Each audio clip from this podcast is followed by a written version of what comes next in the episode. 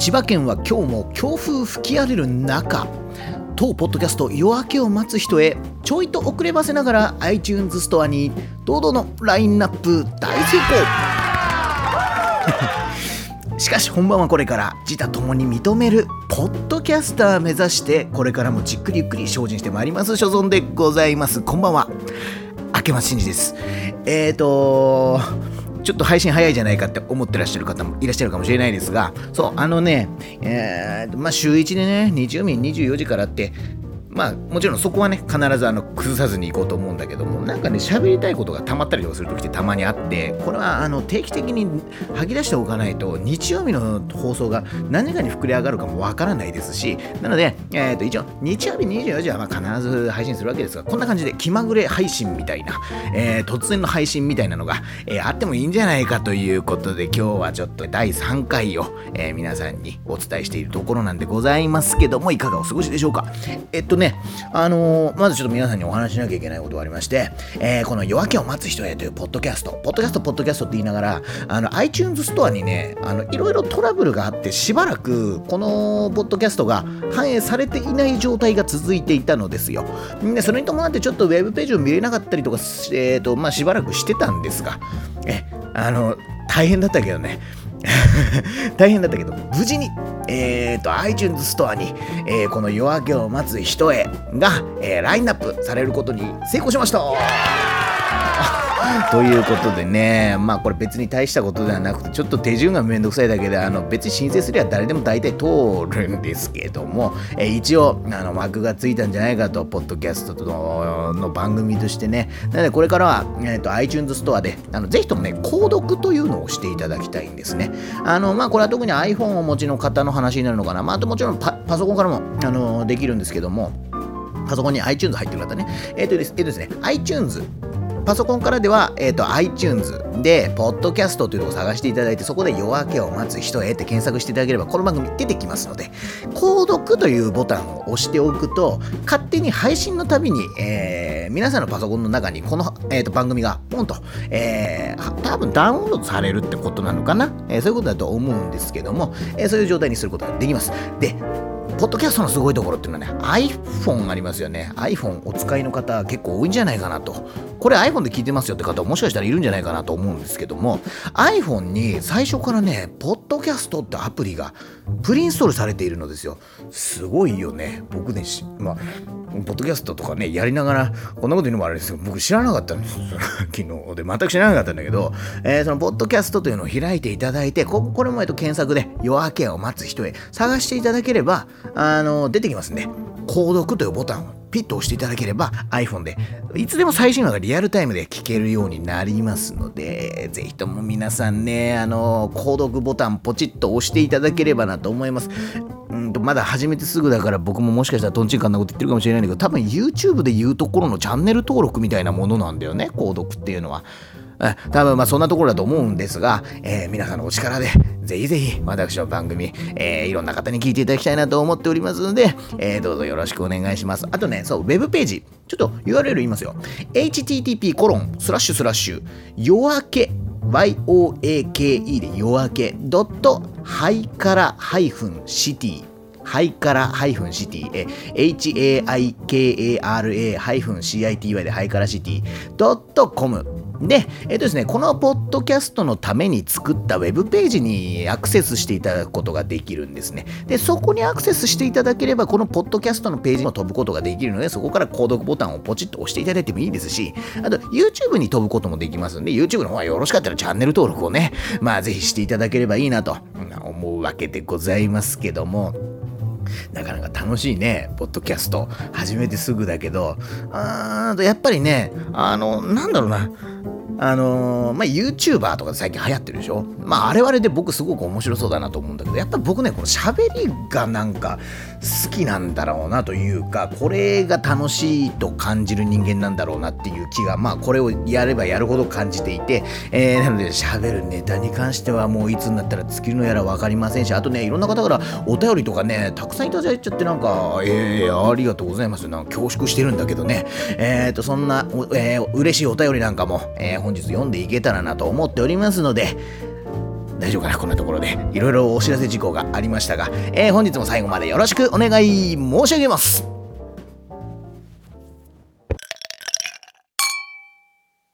ポッドキャストのね、そう、あポッドキャストって iTunes で配信されてますでしょ？で、あの、一応皆さんにお伝えをしておこうと思うんですが、あれは結構なんかお金が必要だったりとかしそうじゃないですか。これ結論から言うとお金いりません、あれは。あれね、そうなんですよ。あれ、あの、まあ、iTunes で配信ってさ、ハードル高そうでしょ？でも実はですね、ハードル高くないんですよ、今。というのも、まずこのポッドキャストというのは、まあ、多少手順はめんどくさい。あの、フィードというものを、えっ、ー、と、URL を取得して、それを送信して審査を通るのを待ってとかって、まあ、そういうめんどくさい作業は多少あるんだけど、まあ、やり方に関しては、ウェブ上に転がっていますし、で、審査というのがあるんだけれども、これはね、通らないことはあるのかなっていう審査な。多分、あのー、ちょっと公序良俗に反したことを言っていないかどうかとか、えーと、反社反社会的じゃないかどうかとか、なんかそんなことをチェックしてるんだと思うんだけど、あの、僕はまあすんなりとまあ審査に通りまして、で、どうやら周りのポッドキャストを見ていても審査にはさらっと通るみたいでね。なので、あの、敷居なんてないようなもんなんですよね。なので、ほら、皆さん今、スマホ持ってるでしょ？スマホのマイクで撮って、それをちょいちょいと編集して、ポンと配信っていう風にやれば、あの iTunes で自分の作品がいろんな人に、不特定多数の人にダウンロードしてもらえるっていう、そういう状況を作り出すことがね、簡単にできちゃうんですよ。ね、ぜひ皆さん始めてください。僕もポッドキャスト仲間が欲しいからさ、ね、これ不思議なもんでね、ツイッターでなんかポッドキャストの話とかすると、の他のポッドキャスターの方がね、見つけてくれるんですよ。あれどこから見つけてるんだなと、なんかその、えー、とある方はリツイートで流れてきたから見つけたんですよみたいなことをおっしゃっていただけたんですけど、あ感想とか言ってもらえて嬉しいですね。本当にね、ありがとうございます。ね、こんな感じで。あのー、まあ、ポッドキャストというやり方が、えっ、ー、と、どこまで浸透してるかっていうと、まだ浸透しきってはいないんだろうなと僕は思っているので、まあ、面白いフィールドになっていけばいいなと思っておりますので、えー、いろんな面白い試みやってね、ちょっと話題になるみたいなこともしてみたいよね。えそんな感じで、えやり続けられればいいなと思うんですが、あの、そう、個人で発信する敷居が低くなったなっていう話では、まあもちろんあるんですけども、まあ、ただね、ポッドキャストは若干めんどくさかったかな。そうなんだよね。今、あのハイカラシティっていう合同会社をやっているんですが、そこのウェブサイトから最初そのポッドキャストの配信も一緒にやろうと思ってたんですけど、ちょっとね、僕のミスによってそれができなかったん、できなくなっちゃったんですよ。えで、結局あのまあ、他のところに配信元みたいなブログをちょっと新たに作って、で、そこから、えー、iTunes ストアの方に、えー、フィードが送信されていくっていう形式にまあしたんですけど、まあそんな細かい話はどうでもいい。まあそういう意味ではね、YouTube の方が参入は簡単なのかもなとかってちょっと思ったんですよ。というのも、まあ、YouTube ってほら、会員登録してアップロードしたらもう終わりなのね。まあ手順の少なさとしては、YouTube の方がいいんだろうな。ただ、ポッドキャストもやり始めていいなと思ったことがあるわけ。これは何かというと、最近そのそうなんですよ。自分がポッドキャストをやり始めたから、ちょっといろんな人のポッドキャストを聞きたいなと思って、あの、聞いてるんです。iPhone で。ポッドキャストのアプリだってね。で、聞いてるんですけど、あの、聞きながらね、すごい思うことはね、あのー、まず、それ快適なんだよね。快適。あのー、例えばさ、YouTube でラジオ番組って、まあ、聞けたりするでしょ聞けたりするんだけどさ、あの iPhone に入ってる YouTube のアプリって、あれ、バックグラウンドで再生できないんだよね。わかるんです？バックグラウンド再生できないっていうのは、例えば、例えば、YouTube でラジオ聞いてます。で、まあ、ラジオ、まあ、聞いてるわけですよ。あの、イヤホンかなんかでね、聞いてるわけですけど、じゃあ、ちょっと電車乗るから、ちょっと電源切ってポケットに入れて、音だけはイヤホンから流しときたいなって時あるじゃないですか。でも、あれできないんですよ、YouTube だと。YouTube だと電源切ったら消えちゃうんだ。音も映像も。なので、バックグラウンド再生って結構些細なことだけど結構大事だよなって僕は思ってて、ポッドキャストはそれできるんですよね。えー、音楽とかポッドキャストとかはそれが簡単にできて、まあこの快適さってまずすごいなと思ったことと、あとやっぱり購読というのをしておくと、まあ、毎回毎回ちゃんと通知が来て、まあ、最新話が聞けますよと。まあ、いう手軽さに加えて、ポッドキャストって1個聞くでしょ ?1 個聞いたらシームレスに次のエピソードにポンって映ってくれるんだよね。再生が。これがまたね、なんかずっとポッドキャストをなんとなく聞き流し続けるみたいなのをすごいやりやすくしているなと思って、非常に最近はハマっているわけで、まあ、やるのも聞くのもね、ハマっているわけで、このラジオ番組の中でも、えー、いろんなおすすめのポッドキャスターなんかを紹介していければなと思思うんですけども、ラジオやってると思いますよね。あの、昔もやってたんだ。僕、ラジオ。えー、まあ、ネットラジオね。そんな大層なラジオ局で喋ったことはないんだけれども、ずっとネットラジオとかをやっていて、でね、やっぱ音楽活動と絡めてた時のこととか思い出しますよ。ね、そんな話をしようかなって今日思ってたんだけど。あのですね、僕もしばらく前ね、あのそう、ふっとね、YouTube でなんかいろんな動画を見てるときに、自分が昔上げた動画をちょっと振り返ってみようと思って、振り返ってたらさ、自分が昔、音楽活動をしてた時期があったんですよ。で、その時に作った曲をアップしてんのを、まあ、たまたま見て、なんかこんな時代があったなと、で、思ったりとかね、で、まあ、ちょっと聞き返したりとかもしてたんですけどね、懐かしくなっちゃうけど、もうなんか大昔みたいな感じがするんですよ、音楽やってた時代とかって。お本当にもう7、8年前なんじゃないかって感覚になってたんだけどね、まだ2015年なんだよね、あれやってたの。なんだかやっぱり密度が高いと時間の感覚がおかしくなるなって気がするんだけど、いや、あの、音楽活動ね、なかなか奥深いですけどね。なんですけど、あのー、今ってほら YouTube とかポッドキャストってある特にこのポッドキャストってあのラジオってさ曲流すじゃん途中で。じゃあちょっとここからお聴きください。えー、なんとかかんとかの曲で。なんとかかんとかみたいな感じでさ曲流す。音楽との相性は絶対僕はいいと思ってて。なんだけどね当時僕ポッドキャストってやり方知らなかったから YouTube でやってたんだけどポッドキャストと絡めたらすごい最高だったよね。だからね。えー、で、まあですね、結構当時のことを思い出すというか、まあでも、今思うことですけど、あの、チャレンジしやすくなった世の中だよなとはやっぱり思いますよ。あなんかスマホがあって、で、多少の、まあ、機材なのかながあれば、もうすぐ発信できてしまうみたいな、そんなところがあると思ってるので、まあ、何が言いたいかというとね、僕も発信の手を緩めずにいなきゃなというのはやっぱ強く感じるわけです。えー、まあ、なので、ポッドキャスト。で、あとね、そう。音楽絡みで言いますと、ツイッターでちょっとアンケート取ってみたらね、いや、楽器始めてえなと思って。楽器始めてえなと思って、ちょっとね、俺楽器始めたいんだけど何始めりゃいいと思うってアンケートを3択で取ったんですよ。なんだったかな？バイオリンとトランペットとピアノって取ったんだけど、え、ピアノが勝ちまして、えー、なのでちょっとね、入門してみようかなと思って、ピアノなんかに。大丈夫なのかな？いや、僕ね、昔、あの、入門しようって同じように思ったことがあって、買ったんですよ、ピアノをね。ピアノ買ったんだけど、なんかね、あのー、2回ぐらい触って挫折しちゃったんだよね。なので今度こそと思って、まあやろうと思ってるわけですけども、えー、まあいろいろやっていきたいねっていう話。えー、まあそ、まあそれ以上でもそれ以外でもないんですけども、でまあせっかくだからちょっとね、昔の曲なんか聞きな、えー、聞き出したりとかしちゃったもんだから、ちょっと一曲昔やってた曲をかけてみようかなと思いまして。まあ、こんなこと言うのもあれだけどね。そう、あのー、最近、またちょっと知り合いと企んでることがありまして、まあ、それもね、ちょっと楽しみだなと。まあ、ちょっと、ちょっとバンドっぽいこととかやりたいよねみたいな話をね、最近なんとなく喋ったりとかしてるんですけど、まあそれすごい楽しみだなというのと、それをやり始めたらぜひポッドキャストと絡めたいなということと、で、まあそれに伴って昔俺こんなことそういえばやってたなっていう流れで昔の曲とかを引っ張り出したりとかしてたんですけど、ちょっと一曲流してみますね。恥ずかしいな。これ大丈夫かな？あのガチな人に叩かれそうで怖いんだけど、まあちょっと一曲ね、はい、えー、な、な、何にしようかなって話なんだけど、じゃあ、えっと、まあ、ようできたんじゃないかなと、えー、聞き返して、まあ、一番思った曲をちょっとかけてみたいと思います。えー、ランドマーク。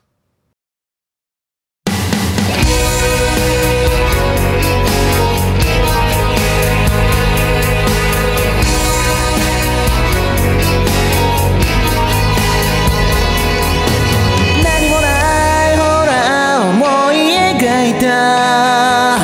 うぞうむぞ歪んだその影は。残りがのアフタークロー。風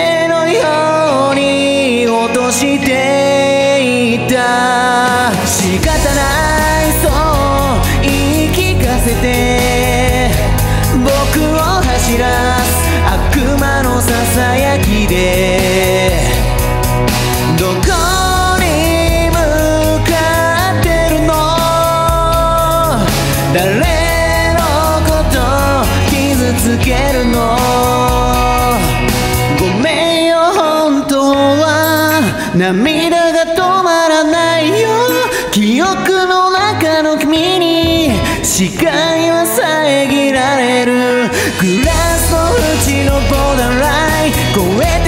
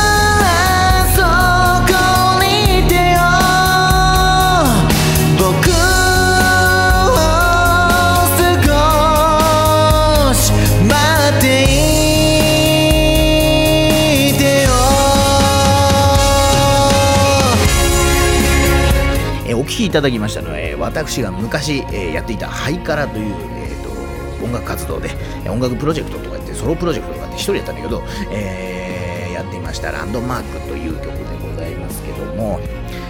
かラジオっぽいね。なんかラジオっぽさが出てきましたけどね。そうあの音楽活動っていう話が最近ちょいちょい出ててさ。でそれに伴ってさ楽器を始めてみようかなとか。あとポッドキャストももしかしたら絡めれるかもしれないなっていう企みがちょっとあったりとかしたんだけどそんな感じの運用の仕方をしていきたいなと思って。でもうやっぱねあの音楽いっぱい一回失敗してるからさ今度こそちゃんとやりたいなって思っていて。えっ、ー、とまあ仕事に支障が出ないようにね 仕事に支障が出ないように、ぜひ頑張っていきたいなと思っておりますんで、ちょっとあの、秋っぽいというか、えーなんか新しいことやってないと気が済まない病な自分がちょっとたまに怖くもなるんですけど、皆さんどうか温かく応援していただければなと思っておりますです。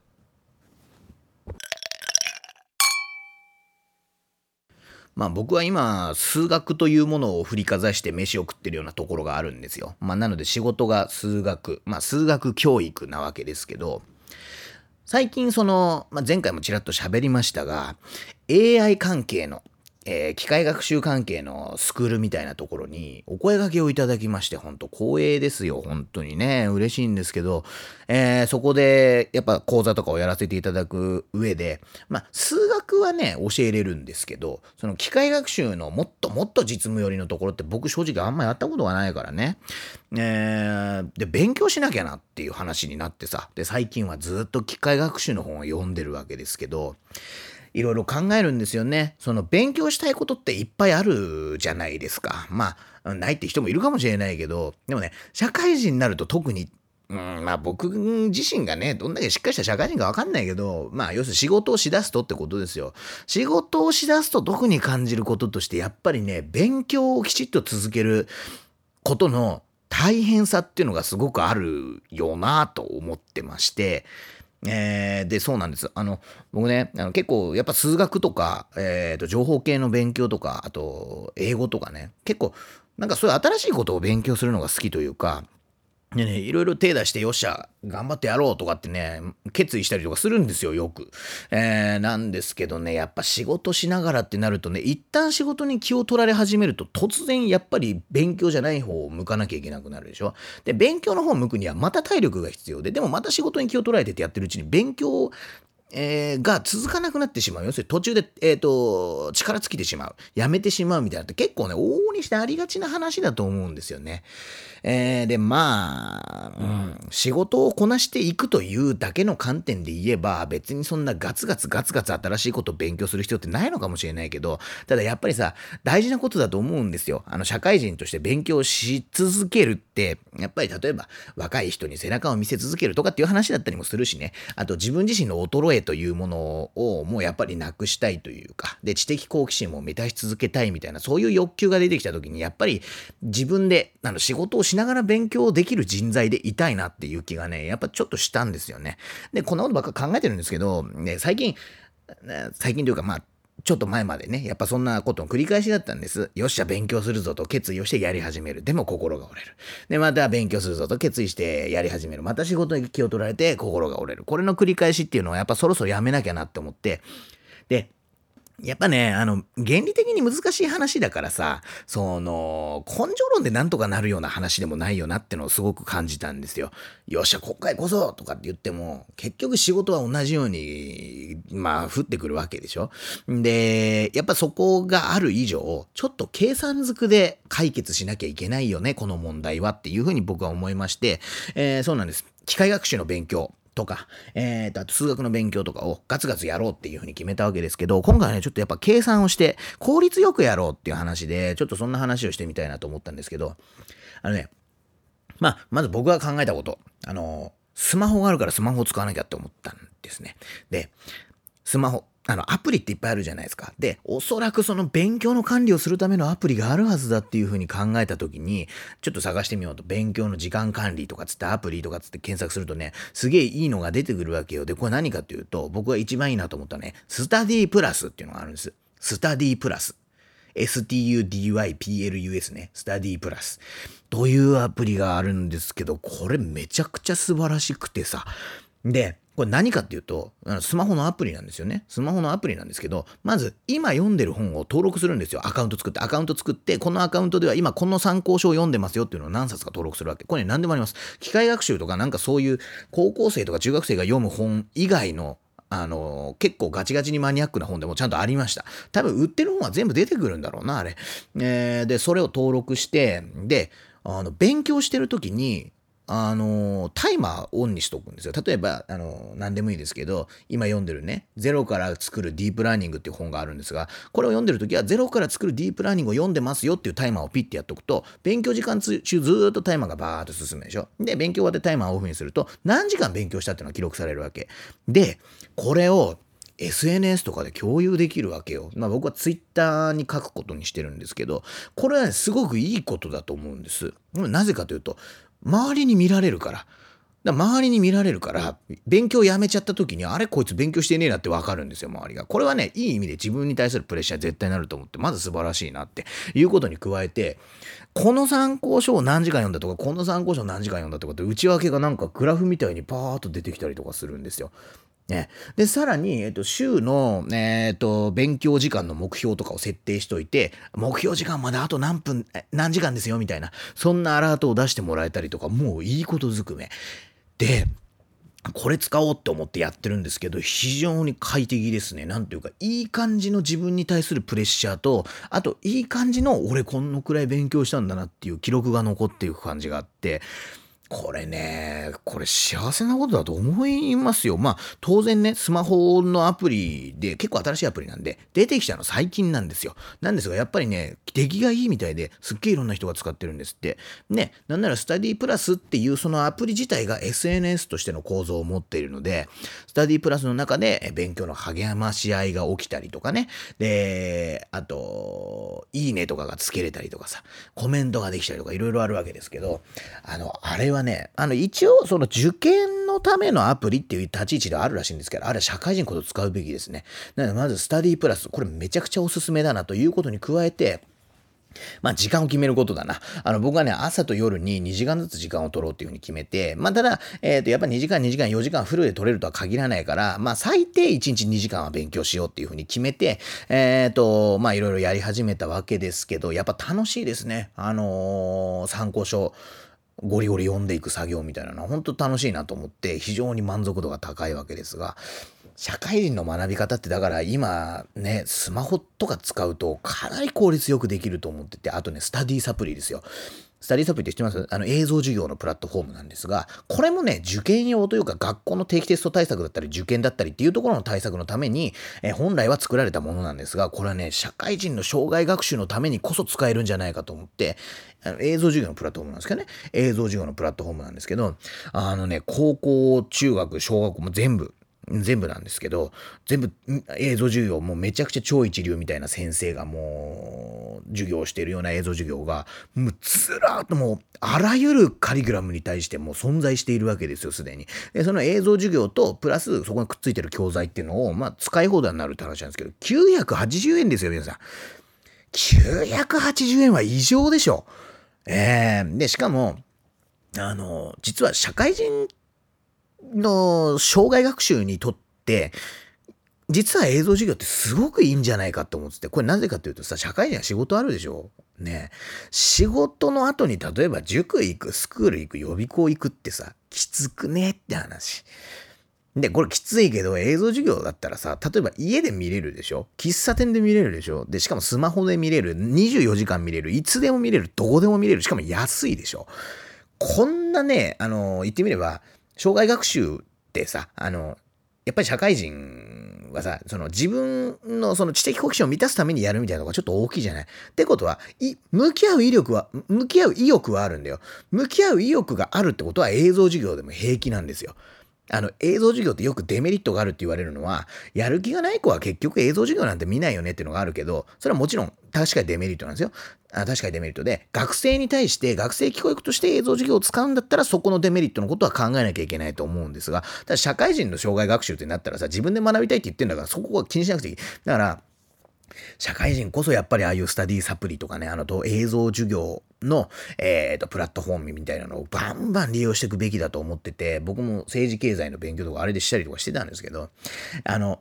そうなんだよね。仕事しながら勉強する、社会人が勉強するっていうのは、実はこういうテクノロジーによってすっげえやりやすくなってるんだなってことをすごく感じたんです、今回。あの、自分の勉強を長続きさせるための工夫をしながらね。まあ、なので、もうやっぱり勉強しない人が取り残されていっちゃうみたいになっていくのかなとかって考えるとね、頑張んなきゃなとかって思いましたけど、でもあくまで僕は楽しく勉強していていければいいかなと思っていまして、で、勉強した内容ね、例えば機械学習とか、数学とか、勉強した内容をやっぱり求めてる人に還元し続けるっていう仕事を僕はし続けたいな、それが好きですしね、とは思ったりとかね、まあなんか偉そうなこと言ってるように聞こえたら申し訳ないけど、でもあの、まあまとめるとね、まとめると、スタディプラスとスタディサプリ。これは名前がややこしいですね。名前がややこしいけど、この2つは一切互いに関係がないアプリケーションですけど、えー、皆さんぜひあの社会人で、まああるいは学生さんでもいいと思う。学生さんでバイトしながら勉強するのはきついとかっていろいろあるじゃないですか。で、そういう方はぜひなんかこの辺使うとすごく快適に勉強が進むんじゃないかなと思いますんで、おすすめをしておきます。という感じかな。なんか宣伝みたいになっちゃってごめんなさいね。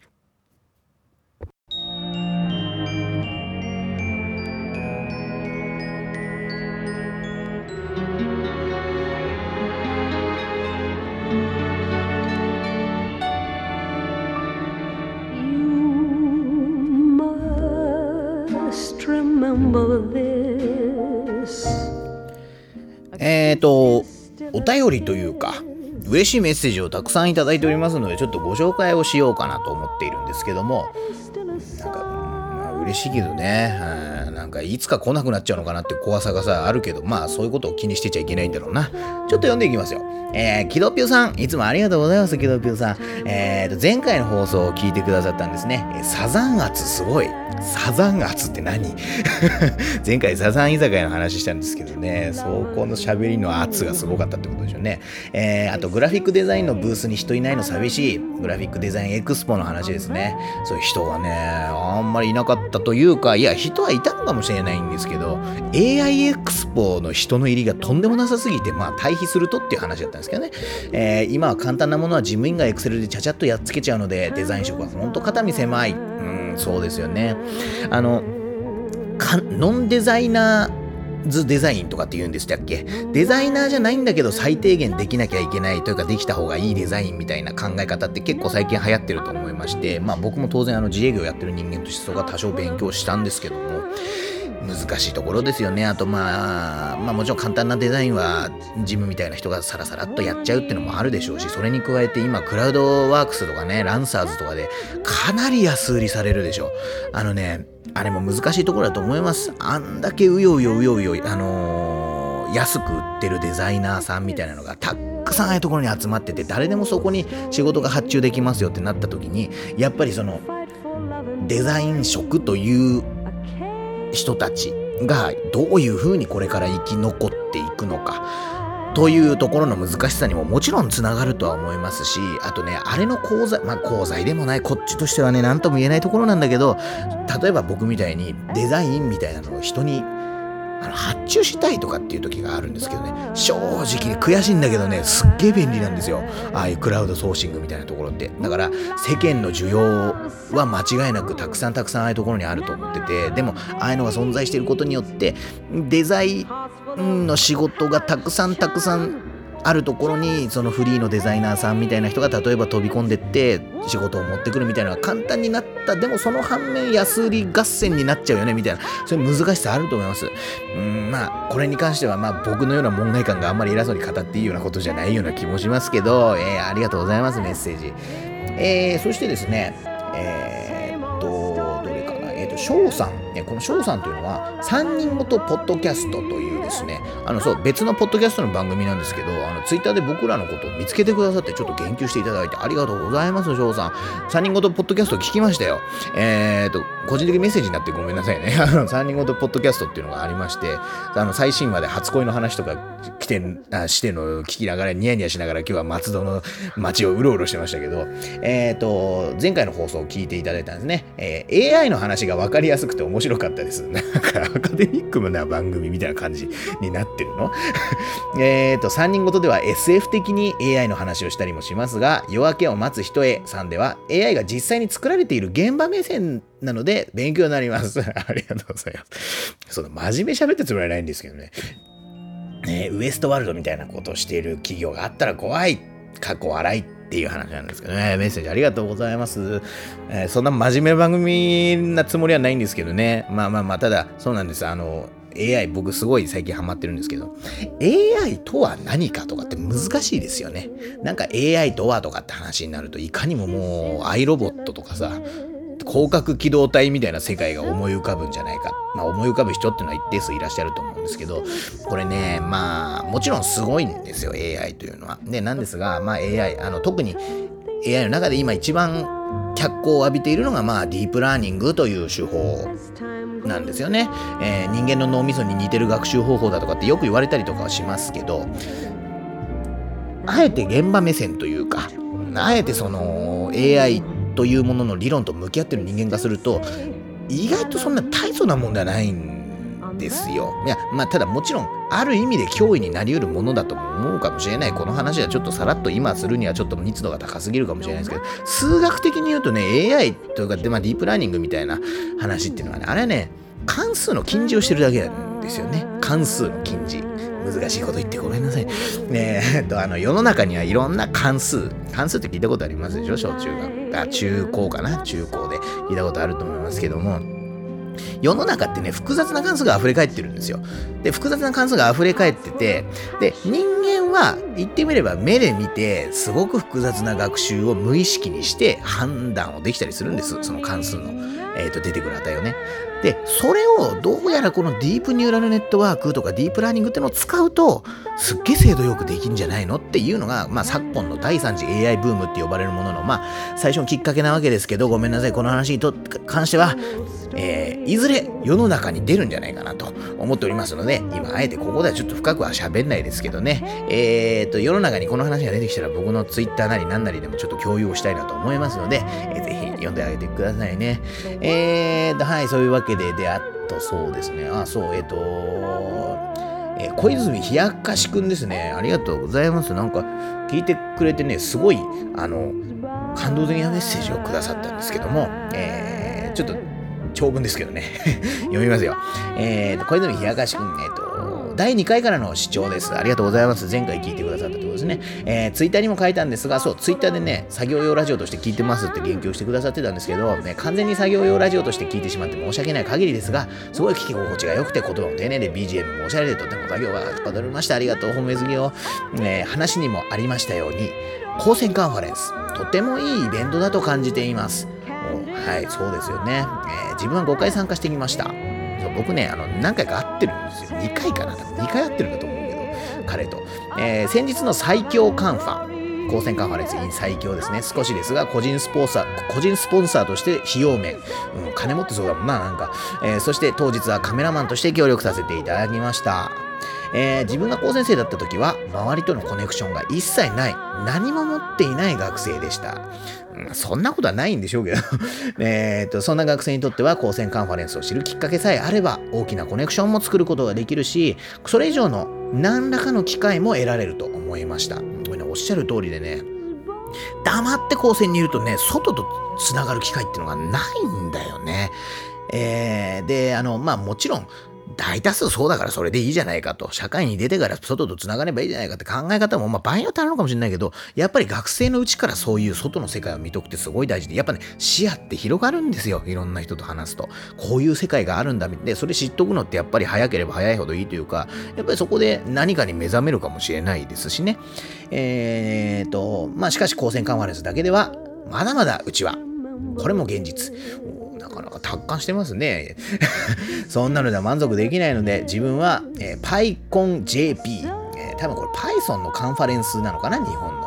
いや、Python っていうのはプログラミング言語です。で、iOSDC や DrySwift、PHP、PHP カンファレンス等の技術的カンファレンスも参加。そして一切そんなの関係ないコミュニティも所属しています。素晴らしいですね。その中でも感じられるのは高専生の認知度の低さ。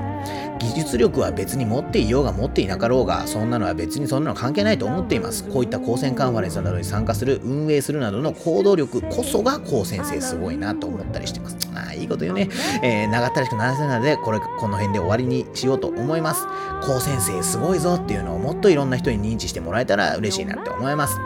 これからも夜明けを待つ人へ楽しみにしています。ありがとうございますね。長文失礼しました。えー、感動的なお便りいただいちゃってありがとうございます。高専生の認知度の低さってね、そう、あの、やっぱりね、マイノリティ集団だから内輪になっていくっていうのは僕も見ててすごく感じますよ。えー、ねあのー、まあ優秀だ優秀だって言われつつもって話にはなると思うんですけど、ほんと難しいと思っててね、あのー難しいんだよ。高専ってね、マイノリティち、あの、相対的に見るとすごくちっちゃな集団なんだけど、でもさ、結構全国の高専生っていうのはブワーって見た時に意外とそれは大規模マーケットでもあるんですよ5万人ちょっとぐらいいるからね高専生ってであのー、やっぱり難しいところっていうのは優秀だって語られ方を高専生はしがちだとは思うんですよ。高専生は優秀なんだと、えー、技術力もあるし、即戦力にもなるしとかって言われ方を結構しがちだと思うんですけど、で、あの、あえて、あえてそこじゃないところを相手に僕が勉、あと、まあ、考えていることっていうのがあって、やっぱり高専生が5万人もいたらピンキリなんですよ。敵というのは。で、高専っていうちょっと特殊なフィールド、ちょっとまあオタクっぽい学校という特殊なフィールドで考えた時に、このね、上位の3%ぐらいだけがすごく拡大解釈されて語られて、それが世の中の高専生に対する評価になっちゃうみたいなところってすごくあって、これはこれで僕はちょっと歪んでいるのかもしれないなって考えることはあるんですね。なんですが、実際ね、普通の学校なんですよ。だってそりゃそうですよ。中学生が進学してってそこでクラスを作るんだから、そんなその時点で化学反応が起きて爆発的に優秀な奴らの集団になんかそれはなるわけがないんですよね。っていうところで、あのー、まあ、高先生の素晴らしさとか、優秀さっていうのがもちろん世の中にもっと伝わっていけばいいのにと考え方もあれど、僕が思うのは、それはそれで歪んだ高専像なのかもしれないよなっていうのはやっぱ僕の思うところではあるなと。思うんですよね。あの、意外ともっともっとリアルに、あの、高専事情、高専生事情というのは入り組んでると思います。なんですが、世の中に目立ってポンと出てくる高専生ってどうしてもやっぱその上の3%みたいな、えー、人たちになりがちなので、まあ、あの、高専っていうものを、えー、ていうか相手取って、あの、何かをする OB とかね、特にね、あの、は、もう少し冷静に光線ってものを捉えた方がいいののいいのかもしれない。その上でやっぱりすごい子たちはすごい子たちで、あのきちっと評価をしていかなきゃいけないよなって思ってて、そう、まさにね、そう、冷やかしくんが書いてる、あの、技術力があるかどうか関係ねえんだと。高専カンファレンスで参加する、運営するなどの行動力こそが行動、これ、ね、まさに本当おっしゃる通りで、まあ、もちろんね、まあそうじゃない高先生もいるんだろうけど、でもやっぱりね、あの高先生のできる子たちってこういうアグレッシブさを持ってる人たち特に多いなって僕はちょっと感じる時ありますよ。比率として。これが一番大事だからね、まあもちろん技術力もすごく大事だけど、動く力とか、自分という、まあ自分自身を世の中に打ち出す力とか、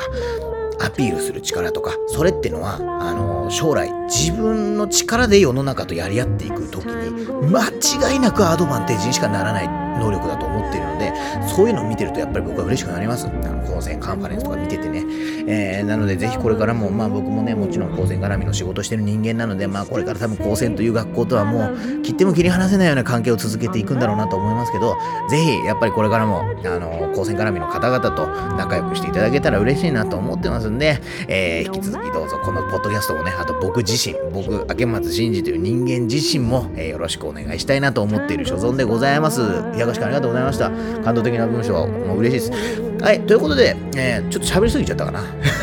えー、そんな具合でね、まあちょっとあのー、まあ1週間待ちきれずに第3夜を配信しちゃいましたけど、たまにこんなこともあります。